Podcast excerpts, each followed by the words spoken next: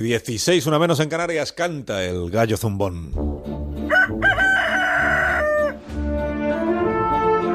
Hoy con Antonio Lucas. Buenos días, Antonio. Buenos días, Alsina.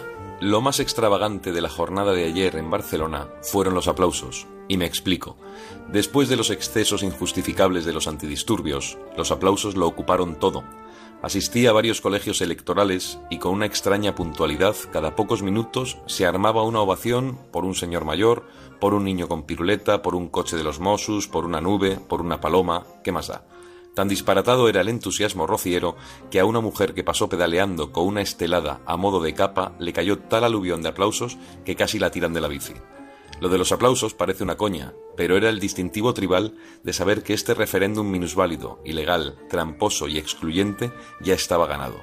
Emocionalmente había sido un éxito, y no eran más de las cuatro de la tarde. Es inquietante que el tam tam del aplauso confundiese de tal modo el ánimo de manada con la unanimidad. Más de la mitad de los catalanes no bajaron a participar del paripé, como estaba previsto, pero había palmeros profesionales que armaban las bulerías como si lo hiciesen por todos, sobre todo por aquellos que los independentistas no consideran parte de la falsa Arcadia en la que los sensatos, los aburridos de esta movida o los espantados serán rehenes moralmente fumigados por no atenerse a la conducta guerrillera de la nueva patria de juguete, porque esas palmas que todo lo celebraban son en verdad la advertencia de que en esta decantación de Cataluña que comienza ahora habrá vencedores y vencidos, algo típico de la dialéctica parda de quienes han decretado ilegal la legalidad y sus garantías.